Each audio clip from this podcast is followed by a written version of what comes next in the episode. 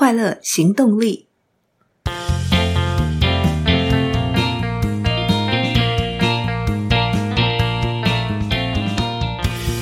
欢迎收听《快乐行动力》，这是一个学习快乐的 podcast。我是向日葵，今天要跟大家分享的书是《未来预演》，想把这本书推荐给想要改变现况、想要创造崭新未来的朋友们。这本书在解决一个核心的问题。我们该怎么样打破做自己的习惯，去改变大脑的惯性回路，而成为不敢想象的自己？这本书的作者是 Dr. Joe Dispenza，他长期专注在神经科学跟脑科学的领域，而这本书他试着以科学论述的角度切入，去说明在心灵的预演以及如何设定影响大脑的回路，超越现实环境、身体与时间的限制。活出不可预期的未来。首先，我们来聊一下这本书的三大重点。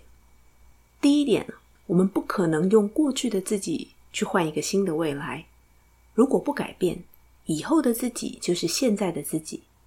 因此，我们必须为老旧的自己彻底解套，从思维到行为，不再自我设限。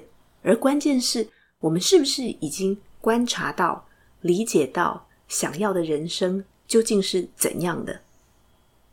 第二点，未来的自己可以从现在创造，而最快也最直接的方式，就是直接活出理想中未来的自己的样子，把想象中的那个未来的自己的样子的状态，直接活到最好。第三点，静坐是有效超越身体、环境、时间。让自己成为一个纯粹意识的方法。如果依照作者研究的方法，经过四周的练习，就可以去帮助我们迈向新的命运，迎接崭新的人生。那当然，这一切是改变的起点，所以之后需要透过练习，持续的练习，并且与自己持续的对话，学习，让我们能够更透明的生活，生活与心灵完全的同步。才能够把所有的能量释放出来，迎向更美好、快乐的人生。整个书的架构大概分成三个部分。首先是第一步，认识科学上的你。作者从科学出发，以量子物理学为物质跟心灵搭桥，把物质跟心灵连接起来。简单的说，在实体的宇宙中，原子是以次原子粒子存在。所以在能够被观察到以前，次原子粒子是能量波，它可能是万，也是全部，或者是无，没有，虚无的无。那因此，次原子粒子其实无所不在，也充满了无限的可能。想象未来会发生的某一个事件或某一个状态，已经在量子场中存在着，等待被我们发现。所以，我们的想法可以让这个可能发生的事件确实发生。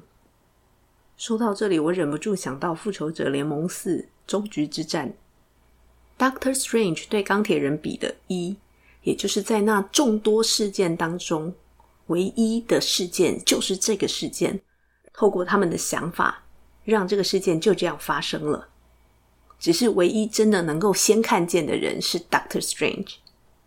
作者尝试用科学的方式去说明心灵可以影响物质，也特别说明我们是怎么样被自己的感官、身体跟记忆制约。在生活当中，我们一再与同样的人，比方我们的家人、朋友跟同事，做同样的那些事情。家里有家事，吃吃喝喝，或者是工作当中的忙碌，用同样的物品，房子啊、车子。看电视，整个环境其实控制了我们的心灵，让我们很自然的一直去重现一样的遭遇。那大脑会提醒我们，我们就是外界定义的这个样子。因此，当我们借由过去的这些记忆来思考跟行动，就会只能创造出过去的经验。它有一句小小的标题，对我来说真的是非常一针见血，也就是。所谓常规，只是把我们跟过去套牢在一起。仔细想想，我们是不是每一天会遵循着一套高度常规化、而且自己没有意识到的很自动化的行为，跟过去的自己一直连接起来。如果我们环境没有改变，也一直以相同的思考跟方式回应，输入不变，输出怎么可能改变？当然不会变。进一步想，一个人的话，这就是个人的过去、现在进行式；而若是一个组织，则是集体的过去、现在进行式。仔细想想，是不是有点恐怖？再看书的架构的第二部分，你的大脑与静坐，这里在说明大脑与静坐的关系。先说明我们有三个脑，第一个脑是新皮质。皮肤的皮，质地的质，也就是思考脑。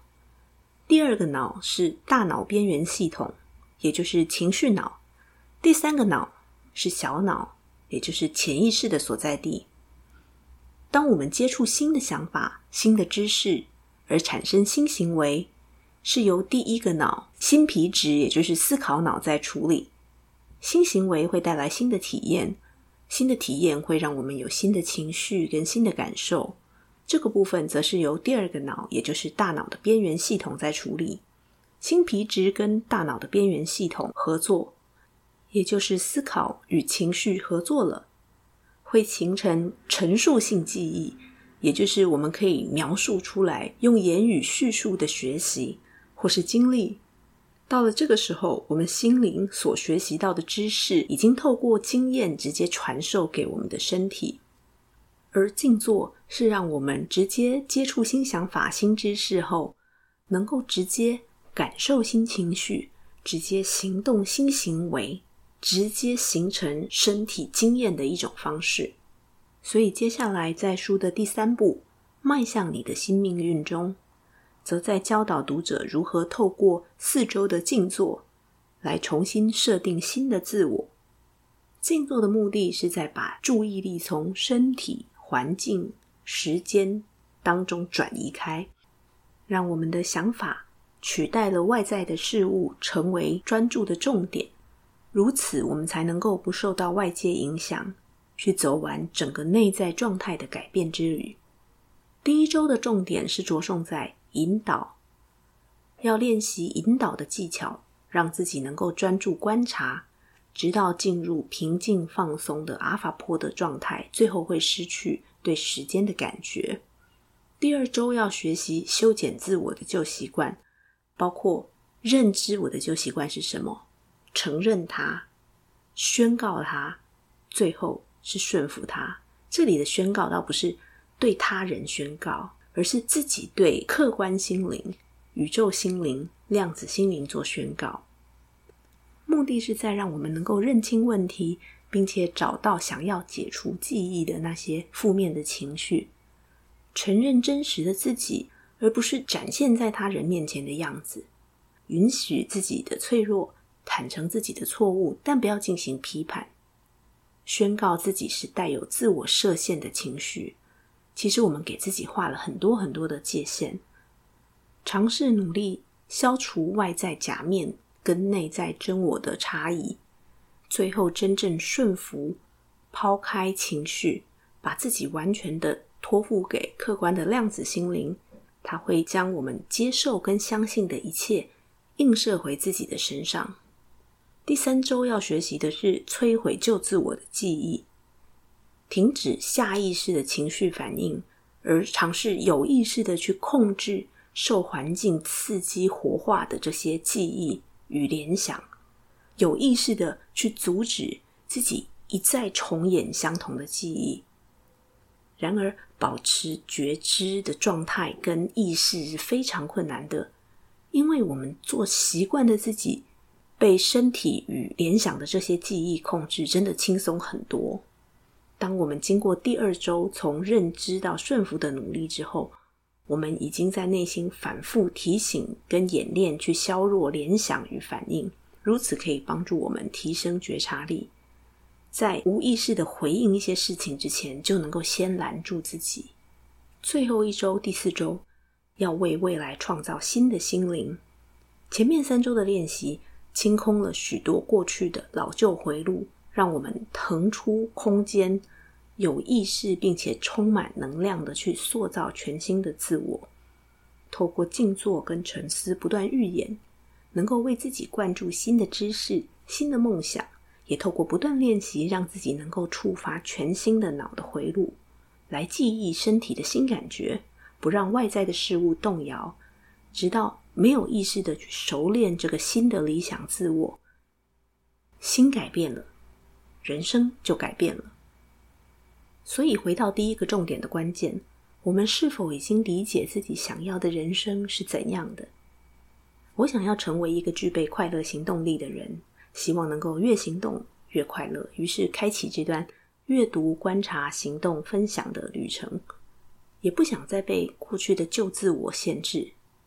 而行动要追求的快乐，是透过具体学习并思考自己对快乐的定义、行动的方法，用最适合自己的配速。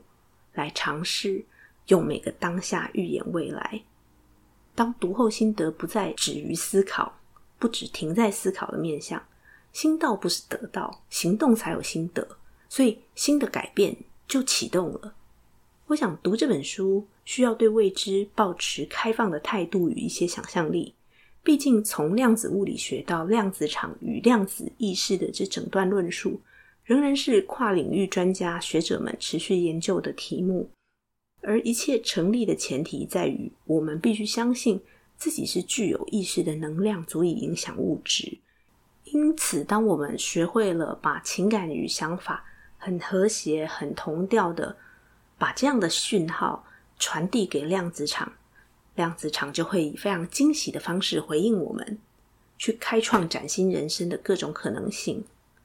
无论是相信这样的论述，或者是觉得这只是一个伪科学，活出真实的自己，让情感跟想法是一致的、和谐同调的，都很美好，也更让人趋近于快乐。